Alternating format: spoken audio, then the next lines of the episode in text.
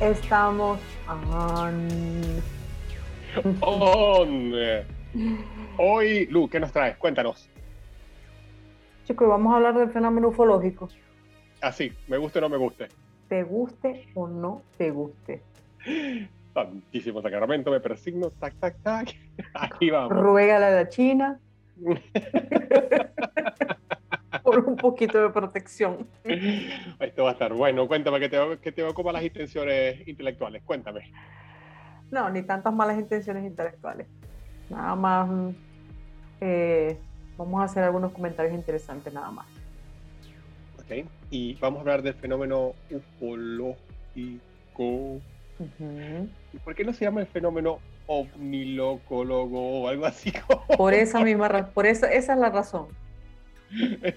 por la cacofonía. Exactamente. Tú sabes que grabamos el episodio sobre las... Las bolas de Los Ángeles. Sí, sobre eh, las orbes de luz. Ajá. Y mm, resulta que encontré un caso súper interesante. Tú sí andariega, te metes en todos esos rollos. Cuéntame. Es que buscando por una cosa se encuentra uno con las otras. Resulta que en Finlandia, durante los 60, hubo una ola de avistamientos de orbes de luz. Y los avistamientos comenzaron en la década de 1920 y se extendieron hasta principios de los 70. Y la gente simplemente decidió, no me importa. Ajá, ajá, ajá. Bueno, el, el, caso es que hubo, o sea, cientos y cientos y cientos y cientos de avistamientos, pero la mayoría de las personas que llegaron a ver estas obras de luz nunca dijeron que las habían visto. Pero eso es muy común. Uh -huh. Todavía. Sí, es muy común la gente que tiene avistamientos, no quieren comentarlo. Uh -huh. Yo escuché un par de anécdotas que estando solos lo vieron y nunca pensaron en contárselo a nadie más, sino muchísimos años después. Uh -huh. Y, o personas que estuvieron en grupos y lo vieron y simplemente vieron todo y terminó el fenómeno la, y se dieron la vuelta y siguieron como si no pasara nada. Uh -huh. Exactamente, eso es muy frecuente. Eh, algunos psicólogos dicen que es porque mm, el cerebro no sabe en dónde archivar eh, eso que se acaba de ver. Lo que se Ah, acaba. Entonces, como no sabes qué hacer con eso, el cerebro lo engaveta automáticamente hasta que lo puedas procesar. Yo otra persona que comentó eso, que de niña veía, veía luces en su cuarto. Venían durante varias noches y varios, un periodo largo en su niñez, venían luces y habían seres que flotaban en su cuarto. Ah, wow. que tenías escondida por ahí, ¿eh? Mm. Ah, Bueno, una de las cosas que me llama la atención de el fenómeno ufológico es que parece que incluso nuestros más antiguos ancestros los veían y tenían contacto con ellos. Y no solamente por el asunto de los alienígenas ancestrales, que ya es mundialmente famoso el programa, eh, sino porque hay muchas representaciones en, en pinturas eh, del siglo XV, XIV, XVII, de distintas épocas. Curiosamente, todas son pinturas religiosas en donde en alguna parte de la escena hay un objeto volador, aparentemente muy bien identificado, porque, o sea, Y, y es increíble, yo he visto, yo he visto los zoom, o sea, los detalles de las pinturas y se parecen asombrosamente a muchos objetos, muchos avistamientos modernos. sí, claro. Y este, unos son salchichas, otros son como platos volteados, los dos- la forma de los dos platos juntos. sí. Y es increíble. ¿Y cómo se justifica? ¿Cómo se explica? Ap- eh, Excepto que de verdad lo hubieran visto. Sí, sí, de alguna, de alguna forma, de algo se inspiraron. Claro, porque ahorita tú puedes echarle la culpa a los expedientes secretos X, pero en- el siglo XIV, ¿a qué le vas a echar la culpa? Sí, ¿A quién le vas a echar la culpa? Claro, yo sé que también este, los artistas en la época estaban bajo, bajo contrato, tenían unas comandas y tenían que dibujar cosas, tenían que pintar cosas, crear cosas bajo un contrato, ¿no? Se les pagaba para eso. Lo que es curioso es que mm, siempre una conjetura, no estoy seguro, pero ¿hasta qué punto este, dentro de su descripción de lo que tenían que hacer, les pedían que hicieran eso o eran parte de ellos? Porque si te pones a ver en muchas de estas obras donde se ven estas, estos, estos voladores, no están en primer plano, están escondidos en esquinas, en pequeñas partes de la composición, están como escondidas.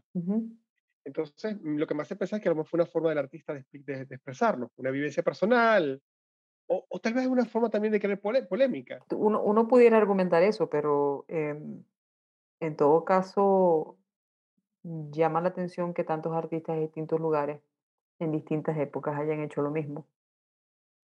No parecería algo hecho solamente por llamar la atención, porque eso lo que me dice a mí es que era un fenómeno muy conocido. Bueno, tú sabes que los artistas se conocen todos y van todos para las mismas fiestas, así que se metían lo mismo y hablan de las mismas tonterías. me vais a disculpar, me vais a disculpar, pero en esa época los artistas no vivían tanto como para conocerse de un siglo para otro. Mira, yo vi un show en Netflix. ah, hay muchos muy llamativos, eh, pero dos de los que más me llamaron la atención por el detalle del, del aparato son la Madonna y San Giovanni, que, son, que es del siglo XV, y se ve en el fondo de la imagen la nave, un platillo volador literalmente, brillando, y un señor y un perro mirando asombrados el ovni. Hasta el, perro estaba tripeando. Sí.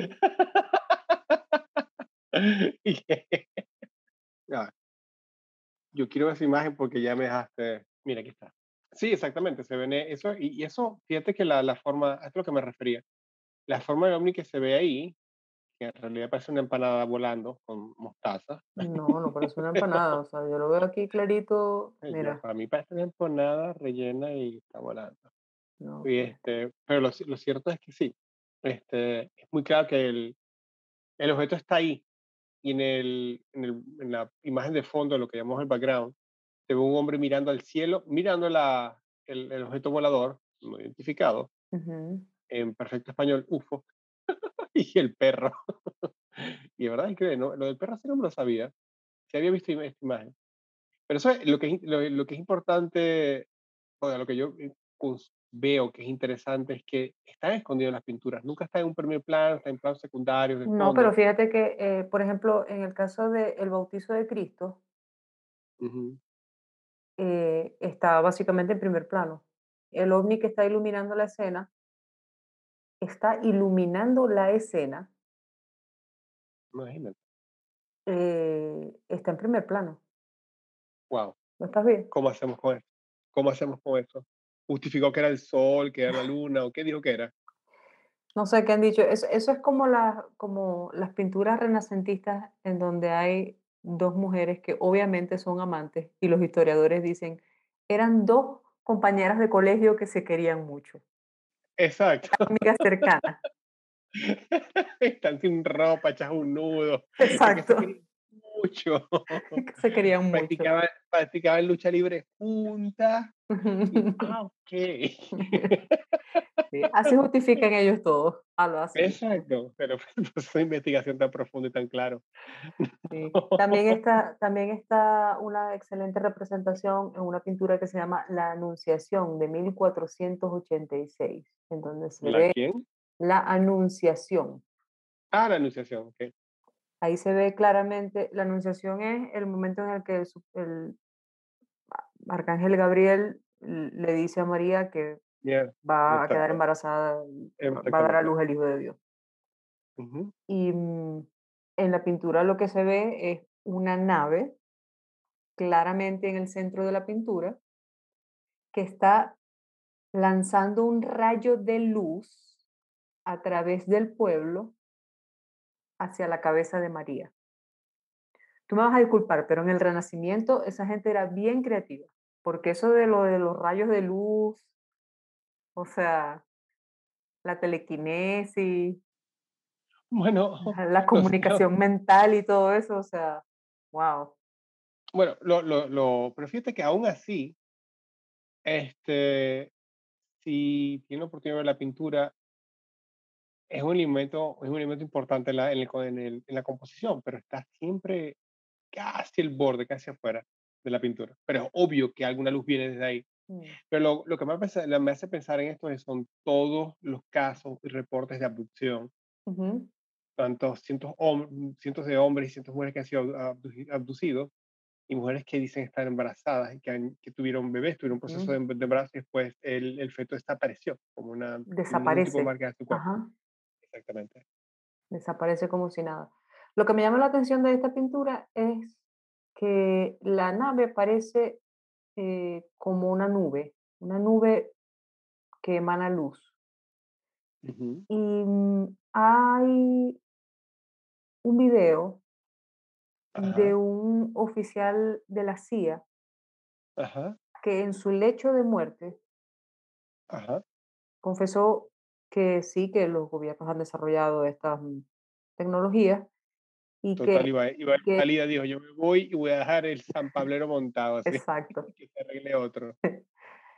Y él dice que cuando las naves, eh, que cuando se activa el, yo no sé cómo llamarlo, el motor, el, cuando se activa el- la antigravedad, yo no sé qué es lo que usan.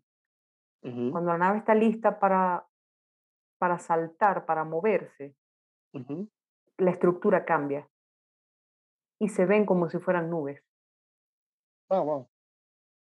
pero no son nubes. Son las naves que están a punto, a punto de hacer un salto, de hacer un viaje. wow. Sí. Entonces, de esta pintura me llamó la atención eso. Mira, Eso me llama la atención también que en la pintura de la anunciación, de la anunciación, sí se Ujú, ve como un aro de luz, pero también se ve unas manos saliendo de la, del, del halo de luz. Sí, Y este, y eso es, dis- parece ser, o sea, se asume que es la mano de Dios, ¿ok? sí, por supuesto. Y Esa es la aplicación más lógica. exactamente. Y- pero sí, o sea, yo honestamente me gusta más la otra porque sí se ve el ovni demasiado descarado. Bueno, pero, pero busca ahora, busca ahora una pintura que se llama La Crucifixión, de 1350. En La Crucifixión, que está en un monasterio de Kosovo, es un fresco, no es, una, eh, no es, una, no es un cuadro, es un fresco, Fresco yo. Este, a ver. siempre. Sí, esto sí es porque son definitivamente son como naves espaciales con gente adentro. Son dos naves, y no es solo eso, eh, son dos naves, eh, las dos están, parecen ir en la misma dirección, Ujú, pero la nave de la derecha parece ujú. estar huyendo de la nave de la izquierda y de hecho el piloto de la nave de la derecha está incluso mirando para atrás como para ver si, es, si todavía lo están persiguiendo. Que la verdad es sumamente interesante, ¿eh? Es sumamente interesante porque se tiene uno que preguntar, en- o sea, qué estaba tratando de representar ese pintor en ese fresco que no fueran, o sea, es exactamente eso. Y con esta pintura en particular Ujú, hay algo mucho más curioso. Y es que en abril de 2021, Ajá, a través de las cámaras de la Estación Espacial Internacional, ajá. se captó una nave que se ve exactamente como las naves del fresco. Oh, ¿en serio? En serio, ¿Y dónde están esas fotos? yo les voy a compartir las fotos en la descripción porque eso es de ver y no creer. Es una ¿En cosa increíble. A ti te voy a compartir la foto por aquí, Esa foto la quiero ver. el video. No, marica, pero esa foto que me enviaste es un, un bochinche blanco. Por eso te pasé, no, por eso te pasé el video, porque es que las cámaras, por supuesto, las cámaras de la Estación Espacial Internacional, eh, no todas tienen muy buena resolución, como tú podrás imaginar. ya veo. Los mandan al espacio y no tienen un coño de calidad en las imágenes. Sí, bueno, eso es a propósito, para que uno no vea lo que ellos están haciendo, pero en el video se aprecia cuando pasa. Van al espacio y tienen una cámara de... Sí, y se ve por muy poco tiempo, o sea, pasa como por un bordecito de la cámara, entonces es muy difícil mm, Mira, puede ser cualquier cosa, eso puede ser cualquier cosa, esta basura espacial, pero, claro, claro. pero, sabes, que se parezca tanto es llamativo, digamos. Insisto, ¿por qué los panas se van y se montan en una estación espacial internacional? Que son como 20 pi- personas que van, no sé, en nada. ¿Son cuántos hay? 6, 7, 8 pelabolas allá. Siempre, Y los sí. pendejos tienen una cámara de... Sí, Esto es que es indignante. es ¿Me indignante, sí. Todos esta- los avistamientos, todos tienen que ver, tienen, todos, todos los registros son una foto de... Explíqueme por qué. Pero em, tú sabes que una de las explicaciones básicamente tiene que ver con la naturaleza del fenómeno. Ajá. Eh, muchos ufólogos creen que es que la tecnología que ellos usan, como distorsiona el, el- el espacio-tiempo, el no sabemos qué, cuando tratas de tomar una foto, normalmente la foto se distorsiona también. Ok, perfecto. Pero te aseguro que le pides al, al pendejo que tomó la foto, muéstrame qué cámara tiene. Saca una cámara de 1980. No, es que esta usaba mi abuelo, el rollito y No, tal. no, No, no, me jodan. no, no, no, si supieras que no, o sea, el, hace poco eh, un bogotano, un, un astrónomo aficionado en, en Colombia, hizo un video de un ovni y tenía una cámara 4K profesional, con zoom.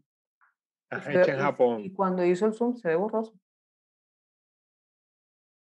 Entonces, tú, tú me vas a decir, es el equipo. Yo, llega un momento en el que uno, uno tiene que pensar que, o sea, realmente no tiene que ver con el equipo, que tiene más que Bueno. ver con, con, con la naturaleza del fenómeno, probablemente. ¿Y por qué nosotros lo podemos ver con nuestros ojos claros y la pinche cámara de 4K hecha en Japón, con lente Plus, Alta Plus, Ultra, hecho en Alemania, no agarra nada? Yo pienso que es el mismo principio de, o sea, ¿por qué no nos desmayamos cuando vemos un objeto volador no identificado? Pero muchas cámaras y muchos equipos, por ejemplo, eh, se les descarga la batería inmediatamente. Mm, Claro. O sea, y ahí hay un fenómeno un poquito difícil de entender, Fenomenal. especialmente si, si, si pensamos que no tenemos ni idea de qué tecnología está usando. O sea, ¿qué, qué tecnología es esa? Que claro, nosotros no sabemos con lo que nos estamos enfrentando. Exacto. No digamos enfrentando, no sabemos con lo que nos estamos encontrando. Mm, Y obviamente ya han pasado tantos años sin que, sin que se haya podido corroborar la existencia firme de estos encuentros, o por lo menos el público general. mm, Quiere decir que están, están simplemente, pues, son capaces de, de esconder toda esta información. O sea, tienes, tenemos avistamientos de ovnis este, registrados en pinturas del medioevo. Y están este, registradas en, en cuevas con pinturas rupestres. bien, también me O sea, esto. estamos hablando de 15.000 años. Estamos ¿Cuál hablando de... hicieron la pintura borrosa, verdad? Dime que le hicieron borrosa. En No. una esquinita, detrás de una gri- grieta. Le cayó agua y se No. borró. Muchas de ¿no? esas pinturas están muy nítidas.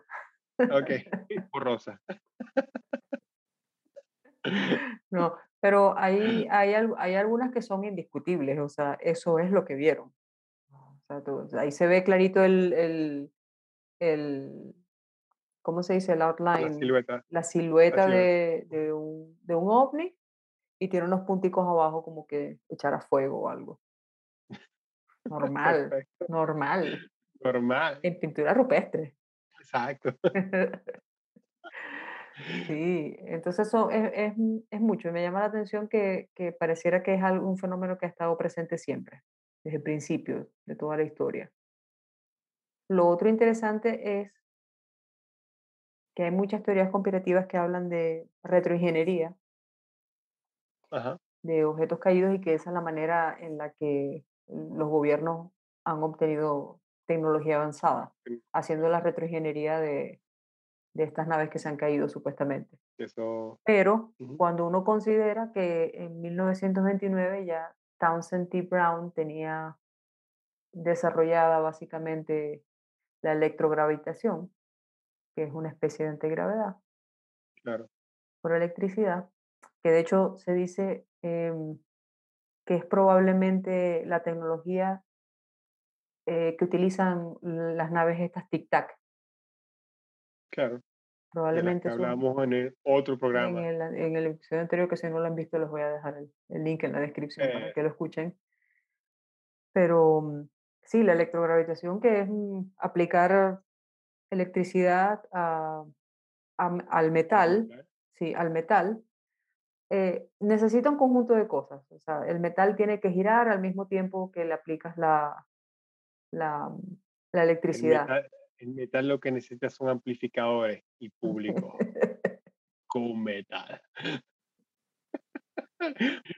Bueno, tú sabes que este señor supuestamente también fue parte del experimento Filadelfia. ¿Sabes cuál es el experimento Mm, Filadelfia? Sí, es Supuestamente que desaparecieron un barco y lo... dice, quedó con mucha gente de la tripulación quedó frita. Ajá. Sí, Se, sí, se, se fundieron con las paredes y los pisos de la, sí, y de- además eso también barco. que la gente que estaba cerca del barco, lo que entendí, tuvieron trastornos este, es físicos en el cuerpo muy grandes, eh, trastornos mentales, trastornos físicos, problemas de radiación, y, Sí. eso, y eso fue un, un gran cover, una gran cubierta por el gobierno estadounidense, ¿no? Pero supuestamente o- ese fue el primer experimento que hicieron. Y se sabe que ocurrió porque fue el experimento que salió mal. Ah, ok. Pero ellos después, ellos después siguieron trabajando en eso y se dice en los mundos bajos de las Ajá, conspiraciones que ellos terminaron desarrollando esa tecnología. Y, y es una eh, eh, era una tecnología que se había pensado para hacer los portaaviones y los destructores invisibles, pero terminaron logrando algo parecido a la teletransportación. Y supuestamente esa tecnología existe, la tienen. así imagínate. Entonces, si estamos, si, si estamos hablando de la electrogravitación que ya estaba desarrollada en 1929, el experimento de Filadelfia, que fue en los 50, que ha pasado desde los 50 hasta el 2021. Sí. Pero entonces, en los 50, tú sabes que en los 50 eh, hubo muchas cosas muy raras. Ajá, cuéntame. Eh, a mediados de los 50, Ujú, un montón de empresas empezaron a hacer declaraciones anunciando que venían grandes cambios en la tecnología, que se estaban logrando gran- eh, muchos avances en la tecnología de antigravedad, los carros eléctricos, lo, todo venía, todo estaba listo. Y ujú. en 1956 todas esas noticias desaparecieron. Así. Ujú. Todo desapareció.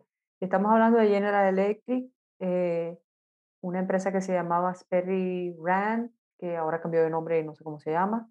Em, estamos hablando de Lockheed Martin, que todavía trabaja, trabaja con, junto con la NASA y el Sí, ahora es parte, Sí, no me equivoco, es parte de Boeing ahora.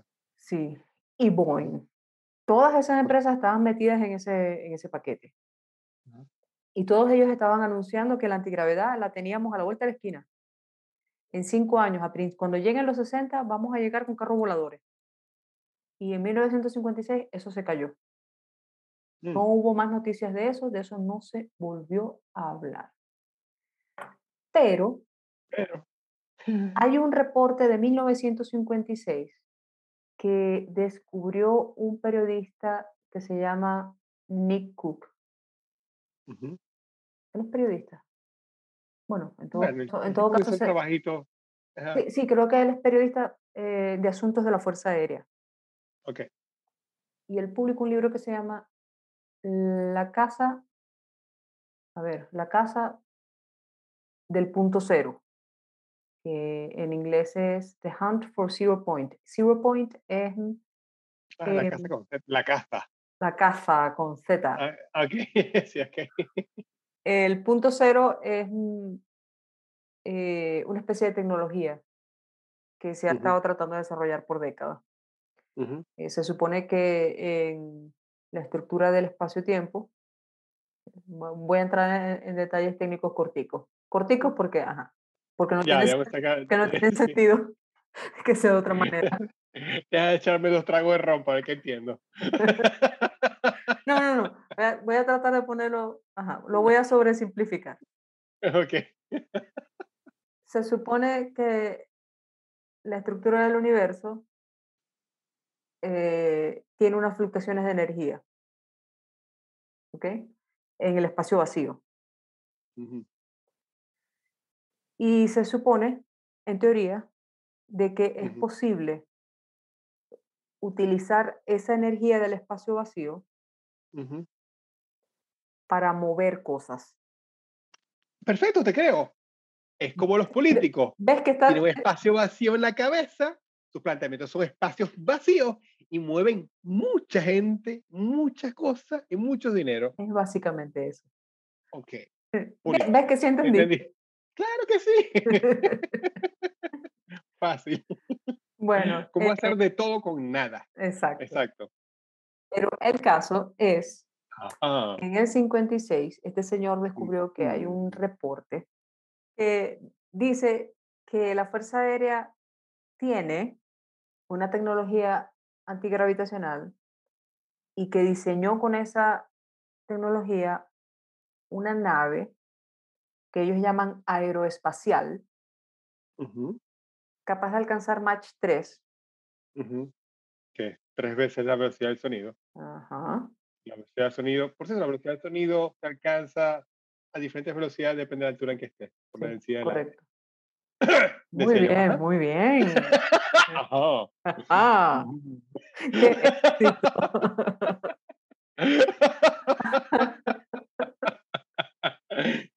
Bueno, se supone que esta nave fue diseñada como un interceptor de guerra para la Fuerza Aérea, por alguna de estas empresas, no sabemos cuáles.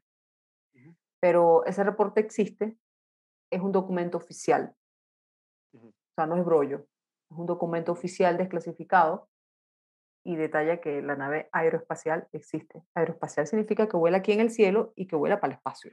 El O espacio. sea, sí, o sea, no es, no es así cualquier tontería. La velocidad no me, no, no me sorprende mucho, claro, como hubiese dicho en mil- 1950, pero Mach 3, bueno, mu- muchos aviones de combate alcanzan Mach 1, casi 2, una cosa así, ¿no? Creo que, creo que Mach 1 es lo máximo. Ay, yo creo que No sé, no sé los nuevos, hay, hay muchos aviones nuevos eh, con tecnología stealth que no, los detalles no los conozco. Porque es es secreto. Exacto, precisamente. exacto. Ese es el caso. Sabemos que existen, pero no tenemos pruebas. Y Exacto. las fotos Lo- que tenemos lo son in- borrosas. sí, pero lo interesante de estas naves es que no generan explosión de sonido cuando rompen la Ah, barrera claro. del sonido.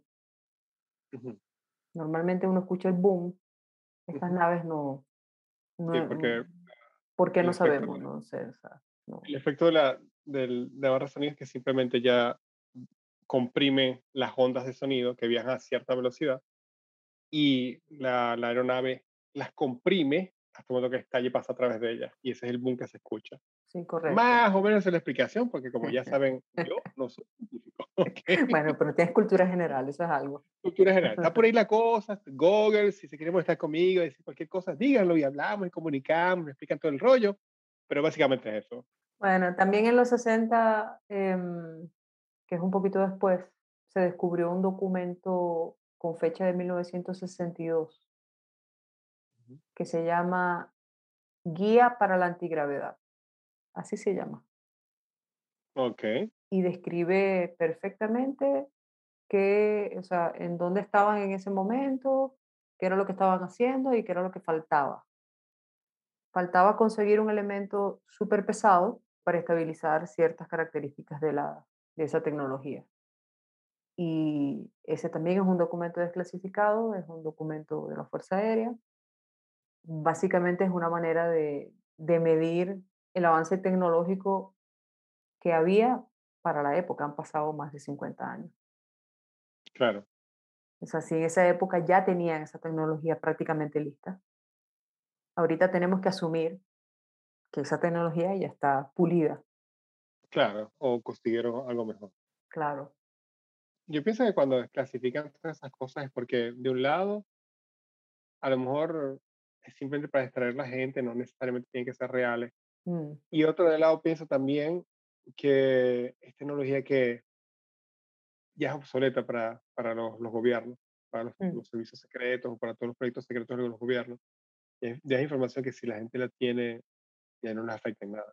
ya no es un problema. No es un problema, ¿me entiendes? Pero tiene algo que es mucho más avanzado. Sí, yo también creo que, que cuando ellos, ellos permiten desclasificar esas cosas ya es, es porque ya no importa. Exacto. Tienen alguien en el servicio secreto que realmente se la mantiene bajo hongos y drogas y se divierte soltando ese poco de patrañas a la calle para ver cómo la gente se alborota. Bueno, tú sabes que eh, a principios de, de 2000, Control de de, masa de se la, la- la primera de década, sí, la primera década de del, del 2000, ar- alrededor de, 1900, de 2010, eh, la CIA o no sé qué, pues se supone que la CIA no tiene permiso para actuar dentro del territorio nacional norteamericano, pero yo pienso que ellos hacen lo que les da la gana. Hubo una, una fuerte campaña de desinformación y utilizaron a algunos de los ufólogos más respetados del medio Qué belleza. para desinformar. Lo que hicieron fue Ah. eh, liquear información. Ah, claro. Entonces toda esta información se la tragaron, cayeron Ah, redonditos todos y, y, a- y pero es que es increíble, o sea, tienen una habilidad para el engaño, para... bueno, es su trabajo, ¿no? Sí, claro, contrainteligencia se llama.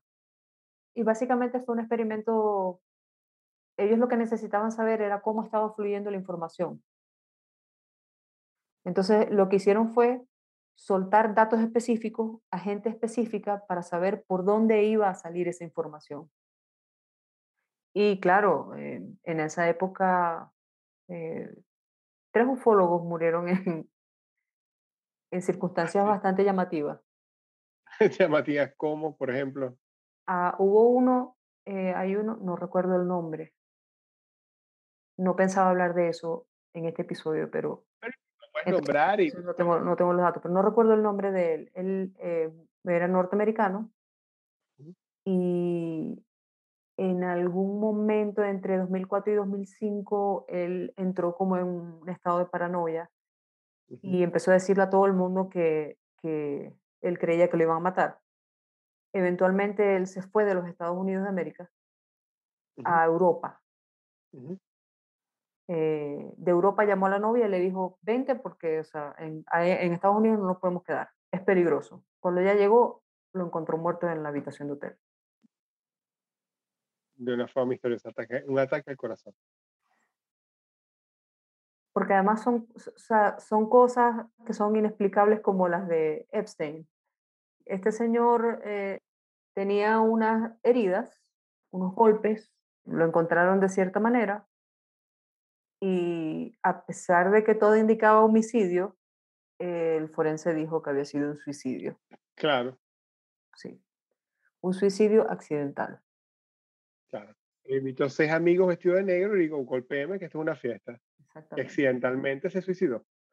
Exactamente. Sí, son cosas, así, son cosas así que no tienen ningún sentido, que, que, o sea, que, es que uno sabe que es imposible, pero el forense dice, esto fue lo que pasó y se cierra el caso y punto. Y no hay más nada que hacer, no hay con quién quejar. ¿Con quién te vas a quejar? claro. ¿Con qué te, ¿Para dónde vas con esta patincha, como decimos en Venezuela? Exactamente.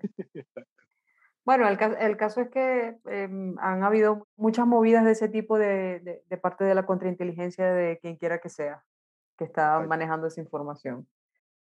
Pero cierto es que siempre la información es oscura, ¿no? Y es difícil determinar las fuentes, si son reales, si no son reales, si se puede confiar o no, Siempre. si no están contaminadas por algún tipo de movimiento de contrainteligencia, por algunos Pero factores. fíjate, pero fíjate que hay, eh, hay registro de muchos avistamientos, eh, incluso en los 60 hay algunos. Yo ma- más, adelante eh, voy a contar con detalles algunos de estos, de estos avistamientos porque son muy llamativos. Pero hay muchos de estos avistamientos en donde los testigos dicen haber visto que las naves tienen como tuberías y, y- y tornillos y, y- y mangueras y cosas por debajo que, Una quincallería. que sí, como una quincallería, que no se, que, que eso no se compagina con, con el hecho de que sea una civilización muy avanzada y yo qué sé. Eso tiene mucha pinta de que son naves de prueba de tecnología, de esa misma tecnología que se empezó a desarrollar en los, En desarrollo, a claro. principios del siglo, del siglo XX. Bueno, lo cierto es que siempre hay tantas variantes, es tan difícil saber es difícil saber la verdad y eso es lo que vuelve interesante todos estos temas, que no hay una verdad concreta. Yo creo que el día que tengamos una verdad, una verdad concreta, digamos, esto es lo que estaba pasando, ya no vamos a hablar más de esto, ¿me entiendes? Pero fíjate, pero fíjate que incluso así, eh, ya el gobierno de los Estados Unidos está diciendo esto es lo que está pasando y todavía hay gente diciendo no te creo. Mentira, quieres ocultar la verdad. Yo creo que con esto le hemos dado la vuelta al programa de hoy. Lu, quería alter ego, ¿nos vamos o no nos vamos? Nos vamos. Ok. De esta manera, cordialmente nos despedimos. Recuerden suscribirse al podcast y regalarnos un like para ayudarnos a tener más difusión. Los invitamos a seguirnos en nuestras redes sociales y apoyar nuestro canal de Patreon, algo que pueden hacer por menos de lo que cuesta un café. Su colaboración es muy importante pues nos permite seguir haciendo contenido para este programa. Los acompañamos con mucho cariño Lu Velázquez y César Cubillán y los esperamos en nuestra próxima edición de Cósmicamente Hablando.